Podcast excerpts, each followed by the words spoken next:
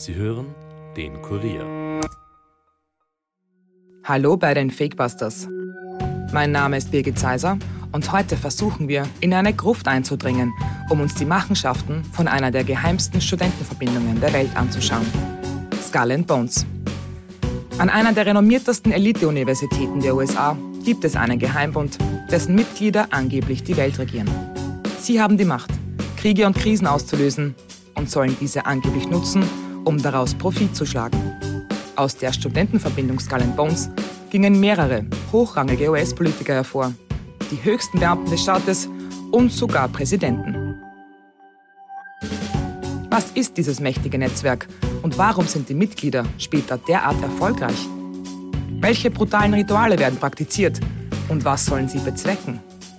Die Fakebusters klären heute auf. Bleibt skeptisch, aber hört uns gut zu.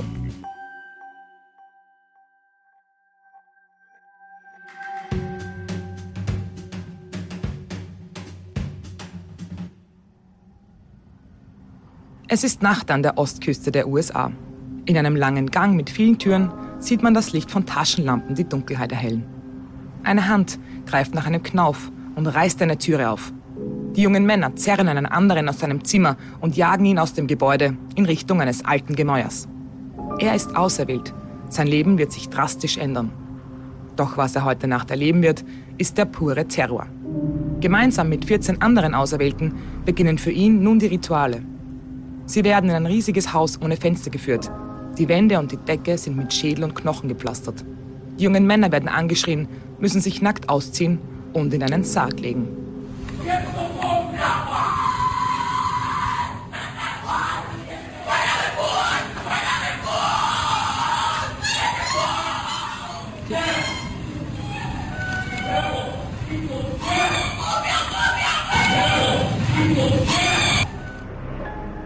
Der Teufel bedeutet Tod.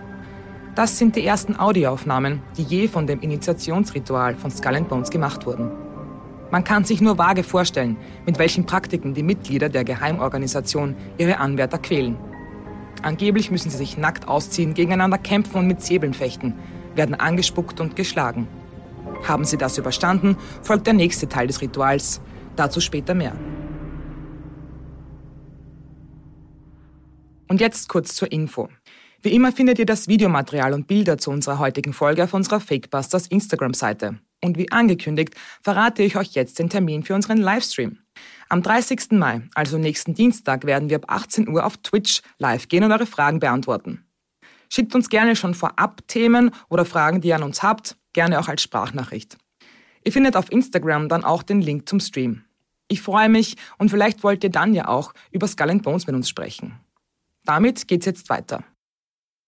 Im April werden an der Yale-Universität in New Haven, Connecticut, an der Ostküste der USA, jedes Jahr neue Anwärter für den Geheimbund Skull and Bones auserwählt. Zuvor haben die Mitglieder und die Ältesten darüber beraten, wer aus der Studentenschaft denn würdig sein könnte. Am sogenannten Tap Day. Der Name kommt davon, dass den auserwählten neuen Mitgliedern unauffällig auf die Schulter getippt wurde und dass das Zeichen dafür war, dass sie nun Teil von Skull and Bones werden können. Man nennt sie dann Bonesman. Wer ein solcher Bonesman wird, entscheiden mehrere Kriterien. Hat der Student bestimmte Talente, eine besondere Abstammung und wie gut kann er sich in die Ideologie der Verbindung einfügen? Nachdem die grausamen Aufnahmerituale überstanden sind, bekommt jedes Mitglied einen eigenen Namen wie Satan oder Odin. Und an diesen zwei Beispielen sieht man schon, auf welchen zwei Standpfeilern die Verbindung beruht. Satan, das Bewusstsein um den Teufel und den Tod. Auch das Motto von Skull and Bones zeigt die Wichtigkeit des Todes für die Mitglieder. Memento Mori. Sei dir deiner Sterblichkeit bewusst. Den anderen Namen Odin kennen wir aus der germanischen Mythologie. Der Göttervater Odin steht für Weisheit, Krieg, Tod, Runen und für die Magie. Hier lässt sich spekulieren, dass die Mitglieder auch eine Faszination für rechtes Gedankengut haben.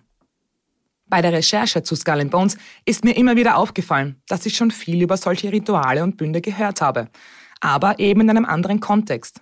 Oder kommen euch diese Praktiken und das Gedankengut nicht auch aus deutschen Burschenschaften bekannt vor? Auch da wird in schlagenden Verbindungen gegeneinander gekämpft und es geht um Netzwerke und Macht. Und dass der Großteil der deutschen Verbindungen am politisch rechten Rand zu Hause ist, das wisst ihr bestimmt auch. Dass es so viele Parallelen gibt, hat einen einfachen Grund. Skull and Bones ist nach dem Vorbild deutscher Burschenschaften entstanden. 1832 gründeten William Huntington Russell und Alfonso Taft Skull and Bones als Jahrgangsorganisation der Senior Class, also des ältesten Jahrgangs an der Uni. Russell hatte zuvor ein Jahr in Deutschland studiert und war dort mit Burschenschaften in Berührung gekommen. Viele Verschwörungstheoretiker glauben sogar, es waren die Illuminaten, denen Russell beitrat. Seine Erfahrungen in Deutschland führten jedenfalls dazu, dass es wohl zu so vielen Gemeinsamkeiten wie dem Kämpfen mit Säbeln und den zweifelhaften Aufnahmeritualen kommt. Sehr ähnlich zu Deutschland ist auch, dass es oft Söhne privilegierter Familien sind, die Mitglied werden. So wurde und wird das Klassensystem, das in Amerika ja immer noch inoffiziell vorherrscht, erhalten. Anders als bei den meisten deutschen Organisationen wurde die Aufnahmebedingung bei Skull Bones aber mit der Zeit gelockert. Bis 1949 konnten nur weiße angelsächsische Protestanten Mitglied werden. Vielleicht auch als Resultat des Krieges gegen Deutschland wurden später auch Juden und Afroamerikaner zugelassen. Das hat außerdem auch damit zu tun, dass Ende der 40er Jahre auch diese Personengruppen Zugang zu den Unis bekamen. Zuvor hatte es keine Stipendien gegeben und die Studierenden kamen alle aus der Oberschicht, weil sich sonst niemand ein Studium leisten konnte. Seit 1991 gibt es bei Skull Bones sogar weibliche Mitglieder. Dennoch muss man hier sagen, dass die meisten Bonesmen, die später viel Macht ergreifen, allesamt weiße angelsächsische Protestanten waren und immer noch sind. Und die angebliche Offenheit ist im Zusammenhang damit, was ich euch jetzt erzählen werde, auch sehr hinterfragenswert. Wie schon gesagt, soll das Gebäude, das Gruft genannt wird und an der Yale-Uni der Verbindung gehört, mit Knochen und Schädeln gepflastert sein. Und das sind nicht irgendwelche Schädeln, glaubt man Berichten von Menschen, die mit Bonesmen in Berührung gekommen sind. So soll zum Beispiel der Schädel des Apachenhäuptlings Geronimo im Besitz der Verbindung sein. Angeblich wurde er vom späteren US-Senator Prescott Bush im Mai 1918 gestohlen und ziert seitdem die Wände der sogenannten Gruft. Auch der Schädel von Pacho Villa, einem prominenten General der mexikanischen Revolution, soll dort aufbewahrt werden solche, nennen wir es mal fragwürdige Trophäen zu stehlen und sie dann später der Verbindung zu schenken, ist anscheinend üblich unter den Bonesmen. Und wieder kennt man diese Praktik auch von deutschen Burschenschaften, wo es üblich ist, Schwerter oder wertvolle Trinkkelche aus anderen Verbindungen zu stibitzen. Bei Skull Bones ist schon allein der Name sehr vielsagend und damit müssen wir noch einmal zum Zweiten Weltkrieg zurückkommen. Denn das Symbol des Schädels kennen wir auch von der Uniform der SS. Wobei man dazu sagen muss, dass Skull Bones natürlich schon weit vor dem Krieg gegründet worden ist und die Symbolik also schon länger nutzt. Bedenkt man aber jetzt, dass die USA im Krieg gegen Deutschland gekämpft haben und die Verbindung ihre Symbolik keineswegs verändert hat, sagt das schon sehr viel über das Gedankengut aus. Auch Nazi-Devotionalien sollen im Besitz der Bonesmen sein, wie zum Beispiel Tafelsilber von Hitler. Die Zahl 322, die unter dem Logo aus Schädel und Knochen prangt, hat vermutlich ihren Ursprung im Sinn von deutschen Verbindungen. 322 vor Christus starb der griechische Redner Demosthenes.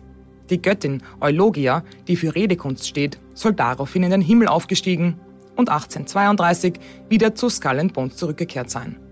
Wie in deutschen Burschenschaften ist also auch hier Redegewandtheit und das Miteinander philosophieren und debattieren ein wichtiger Bestandteil der Verbindung. Als ich auf Instagram diese Folge angekündigt habe, hat mir ein User geschrieben, warum wir Skull Bones überhaupt Geheimbund nennen. Wie geheim kann etwas sein, das einen eigenen Wikipedia-Artikel hat? Dazu passt auch folgender Fun Fact für alle Fans der Gilmore Girls. Auch Hauptfigur Rory Gilmore studiert ja an Yale und ist mit dem reichen Studenten Logan Hansberger liiert. In der Serie ist er Teil der Verbindung Life and Death Brigade. Sie soll Skull and Bones symbolisieren. Die Verbindung hat es also sogar in die Popkultur geschafft. Wie geheim ist sie?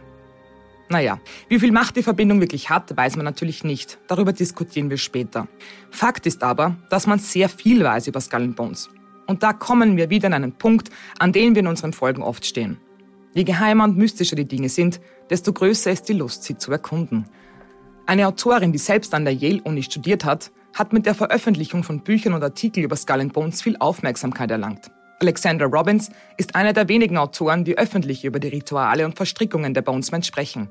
Und das hat auch Folgen, wie sie hier in einem Gespräch vom Sender C-SPAN erzählt. A couple of years ago, I wrote an article for the Atlantic Monthly about George W. Bush and Skull and Bones. After that article came out, I received a call at my office at the New Yorker from a man whom I knew to be a member of Skull and Bones. And uh, this is an excerpt from the book about this conversation that we had. He scolded me for writing the article. Writing that article was not an ethical or honorable way to make a decent living in journalism, he condescended, and then asked me how much I had been paid for the story. When I refused to answer, he hung up. 15 minutes later, he called back. I have just gotten off the phone with our people. Your people? I snickered. Yes, our people. He told me that the society demanded to know where I got my information. I've never been in the tomb, and I did nothing illegal in the process of reporting this story, I replied. Well, then you must have gotten something from one of us. Tell me whom you spoke to. We just want to talk to them, he said. I don't reveal my sources. Then he got angry. He screamed at me for a while about how dishonorable I was for writing that article. A lot of people are very despondent over this, he yelled. 15 Yale juniors are very, very upset. I thanked him for telling me his concerns. There are a lot of us at newspapers and at political journalism institutions across the country, he coldly hissed. Good luck with your career. And he slammed down the phone. Sie sei also bedroht worden damit, dass sie es schwer haben würde im Beruf, wenn sie weiter Artikel über Skull and Bones veröffentlicht. Als Studentin in Yale hatte sie Zugang zu Informationen und versuchte auch konkret, so viel wie möglich herauszufinden, traf sich mit Mitgliedern und entlockte dem ein oder anderen auch Geheimnisse. Sie selbst sagt, dass ihre Faszination für den Geheimbund unter anderem aus einem Erlebnis entstanden ist, das sie während ihrer Studienzeit hatte. Eine Kommilitonin, die eigentlich auf keiner Uniparty fehlte, war in ihrem Senior Year plötzlich immer dienstags und donnerstags bei keinem Event mehr dabei. Die anderen Studenten spekulierten, ob sie denn vielleicht auserwählt worden sei, Mitglied bei Skull Bones zu werden. Auf Nachfragen reagierte sie abweisend und deshalb versuchte Autorin Robbins herauszufinden, was los war. Eines Nachts folgte sie ihr in dem Glauben, dass sie nun in die sogenannte Gruft gehen würde. In Wahrheit ging sie aber in die Bibliothek, wo sie sich in einer dunklen Ecke versteckte und mehrere Stunden abwartete. Als Robin sie fragte, was das soll, antwortete die Studentin, dass sie die Schmach nicht ertragen hätte können, nicht in einer Studentenverbindung zu sein. Man sieht hier, wie wichtig es für die Studierenden ist, sozial akzeptiert zu werden. Ist man Mitglied in einer Verbindung, ist man etwas Besonderes und hat später mehr Chancen. Das ist für uns Europäer vielleicht schwer zu verstehen. In den USA, wo es an allen Unis Verbindungen gibt, zählt das aber eben auch und man erwähnt das sehr gerne im Lebenslauf. In den 70er Jahren veröffentlichte sogar die New York Times jedes Jahr die Namen der neuen Bonesmen. Allein deshalb hatte man schon bei vielen wichtigen Menschen einen Fuß in der Tür. Wie auch in deutschen Burschenschaften will man so über Seilschaften einen Vorteil im Berufsleben bekommen. Und ja, das ist wirklich so. Aus früheren Recherchen bei Burschenschaften weiß ich, dass eher derjenige den Job bekommt, der in derselben Verbindung war, als der, der zwar besser qualifiziert, aber eben ohne Netzwerk ist. Übrigens, ist man einmal ein Bonesman, dann bleibt man es auch. Die Mitglieder finanzieren weiterhin das Bestehen der Verbindung und zahlen in den Russell Trust, der mehrere Millionen Dollar schwer ist. Mittlerweile gibt es USA-weit mehrere tausend Bonesmen. Aber warum halten sie so zu ihrer Verbindung? Da kehren wir jetzt zurück zu dem Initiationsritual. Nachdem diese Nacht voller Terror im April überstanden ist, folgt nämlich der zweite Part. Die Studenten, die sich als würdig erwiesen haben, werden älteren Studierenden oder anderen Mitgliedern vorgeführt. Über ihren Kopf wird ein Sack gezogen. Wenn er abgenommen wird, finden sie sich in einem Raum voller kostümierter Männer wieder. Einer ist gekleidet wie der Papst, ein anderer wie der Teufel. Die Anwärter müssen Blut aus einem Schädel trinken. Vermutlich ist das nur Rotwein, aber das konnte ich leider nicht herausfinden. Dann werden die jungen Männer gezwungen, alle ihre sexuellen Erlebnisse und Geschlechtspartner aufzuschreiben. Sie müssen ihre Schwächen, Vorlieben und dunkelsten Geheimnisse preisgeben und werden dazu von den älteren Mitgliedern gezwungen. Haben sie genug schmutzige Details aus ihrem Leben niedergeschrieben, dann hat die Verbindung auf Lebenszeit ein Druckmittel und sie bleiben eben Mitglieder. Stellen wir uns nur vor, der Bund hätte die Geheimnisse von George W. Bush oder anderen namhaften Mitgliedern beim Wahlkampf veröffentlicht. Es hätte das Karriereende bedeutet. So sehr die Verbindung helfen kann, an die Spitze zu gelangen, so schnell kann sie einen auch zerstören. Und damit kommen wir jetzt auch zu den Verschwörungstheorien rund um die angeblich unermessliche Macht der Bonesmen. Immer wieder werden sie in Verbindung mit dem Illuminatenorden gebracht, der ja schon als Vorlage für die Gründung gedient haben soll. Auch, dass die Bonesmen die neue Weltordnung anstreben, wird immer wieder spekuliert. Eine belegte Connection gibt es zum Bohemian Grove, einer weiteren okkulten Geheimorganisation, von der viele Mitglieder auch Bonesmen sind, wie beide Bush-Präsidenten zum Beispiel. Wir haben zu diesem Orden und den Verschwörungstheorien schon eine Folge gemacht, also hört da gerne rein, wenn euch das interessiert. Die Netzwerke der Bonesmen sollen jedenfalls so weit reichen, dass sie Weltpolitik betreiben. Und zwar seit jeher und im großen Stil. Der britische Ökonom Anthony Sutton spekulierte immer wieder, dass die Bonesmen gezielt Konflikte in der ganzen Welt schüren, um davon zu profitieren. Sie wären zum Beispiel Auslöser der russischen Oktoberrevolution 1917 gewesen und hätten außerdem die Nationalsozialisten an die Macht in Deutschland gebracht. Abgesehen davon hätten sie alle ein Wörtchen mitzureden, wer denn der nächste Präsident der USA wird. Und auch wenn es jetzt so scheint, als könnte das ja gar nicht stimmen, weil offenbar auch Präsidenten an der Macht waren, die keine Bonesmen waren und ihnen auch von außen hin so gar nicht ins Bild gepasst hätten, muss man sich hier die Motive der Bonesmen anschauen. Die zeichnen ein anderes Bild. Welches das ist, das bespreche ich jetzt mit meinem Kollegen Michael Hammerl, der mit mir gemeinsam recherchiert hat. Hallo. Danke für die Einladung, liebe Birgit. Fangen wir gleich einmal damit an, wer ist denn eigentlich aller Bonesman? Ah, da gibt es ja sehr viele prominente Namen. Ja, genau. Also wir haben schon gehört, dass George Bush Senior und sein Sohn George W. Bush beide in der Verbindung waren. Beide wurden später Präsidenten der Vereinigten Staaten, wie wir natürlich wissen. William Howard Taft ähm, war 1909 schon der 27. Präsident der USA gewesen und später US-Kriegsminister und ebenfalls ein Bonesman. Und so kann man die Liste auch weiterführen. Es finden sich viele Senatoren, wie zum Beispiel David Boren, aber auch Geschäftsleute wie der Gründer von FedEx, Frederick Smith, auf der Liste. Es gibt hochrangige Beamte und Richter und auch Botschafter oder Journalisten. Auf jeden Fall alles Menschen, die einen großen Einfluss haben. Und da gibt es jetzt einen Namen, den wir beide noch nicht genannt haben, den müssen wir aber besonders hervorheben, nämlich John Kerry. Er war ja auch US-Senator und ganz spannend, er war später der Gegenkandidat von Präsident Bush im Wahlkampf 2004. Und das bedeutet ja, dass die Amerikaner, egal ob sie für die Republikaner oder die Demokraten abgestimmt hätten, immer einen Bonesman im Weißen Haus sitzen haben hätten. Ja, ganz genau. Und hier sieht man auch, dass nicht nur Republikaner aus der Verbindung hervorgehen, obwohl sie ja, wie es scheint, eher am rechten Rand fischt. Bei diesem Duell war aber klar, dass ein Bonesman Präsident wird. Und daran kann man auch sehen, wie einflussreich die Verbindung ist. Ja, Einfluss hat sie auf jeden Fall. Und wenn auch nicht immer gleich unbedingt im Weißen Haus. Es geht auch um eine ganz wichtige Behörde und von der hören wir ja im Podcast sehr oft, äh, die CIA. Ja, da gibt es sogar die Annahme, dass die CIA komplett von Skull and Bones geführt wird, also alle wichtigen Positionen mit Bonesmen besetzt werden. Und da kommen wir jetzt wieder zum Thema Macht. Die CIA ist der Geheimdienst der Vereinigten Staaten und dementsprechend einflussreich ist er auch weltweit. Verschwörungstheoretiker gehen davon aus, dass über dieses Netzwerk Anschläge verübt werden und Terrorregimes an die Macht gebracht werden, um eben alles im Sinne der Mitglieder zu gestalten. Äh, da unterbreche ich dich kurz. Was bringt das denn den Bonesman? Gehen wir einmal von einem klassischen Beispiel aus, nämlich 9-11.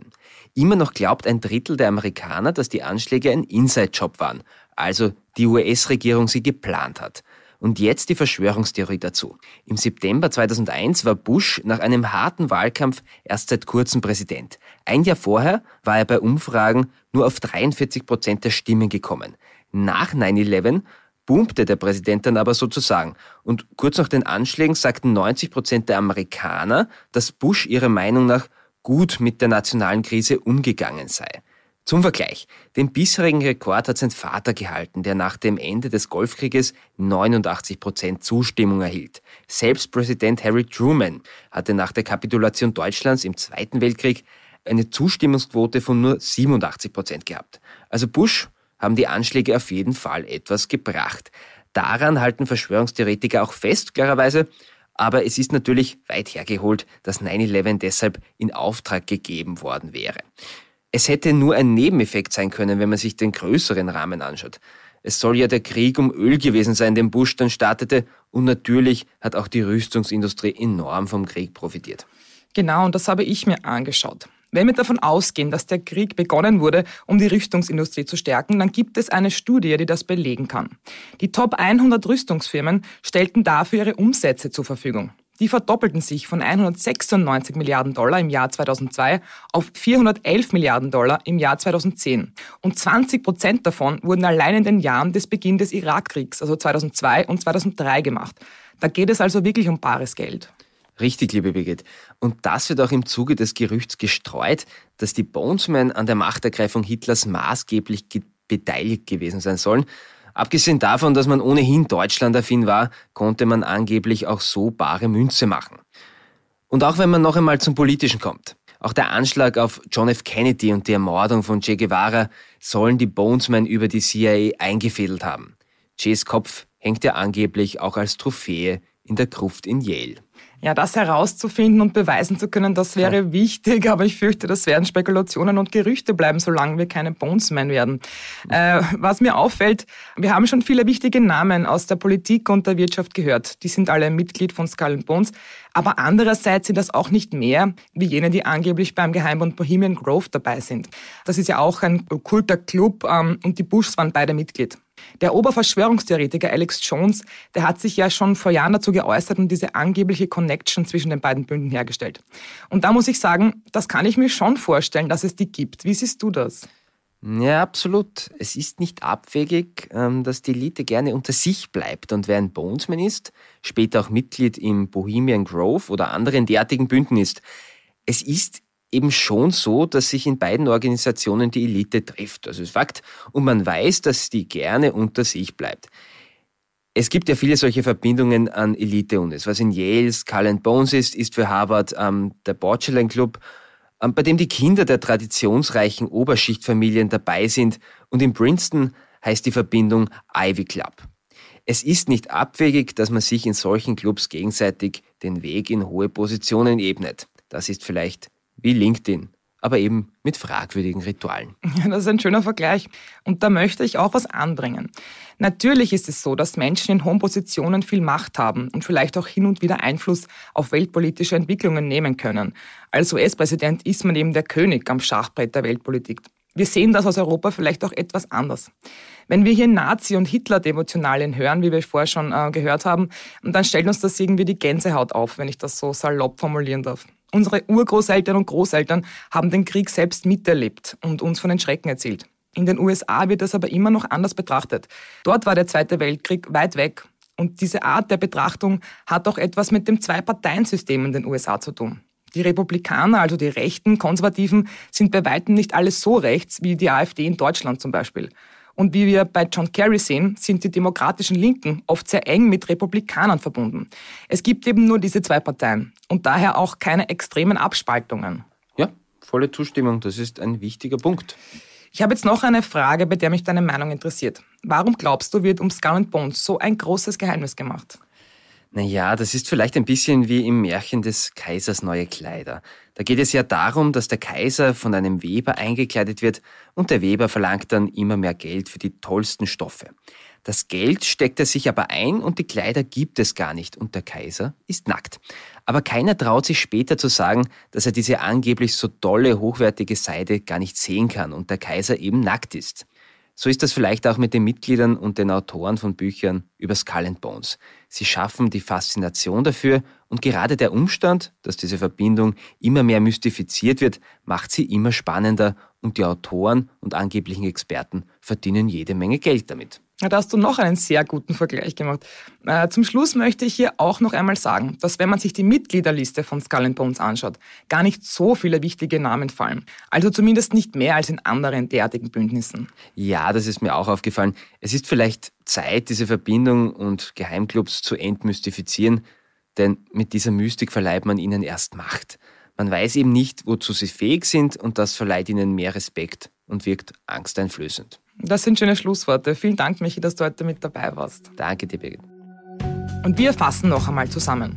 Ja, es gibt diese Verbindung Skull Bones und ja, viele der Mitglieder sind in wichtigen Positionen.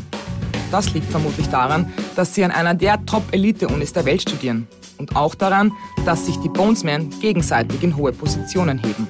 Eine Verschwörung steckt vermutlich nicht hinter der ganzen Sache. Es ist leider eine sehr menschliche Eigenschaft von vielen, sich durch Seilschaften einen Vorteil zu verschaffen.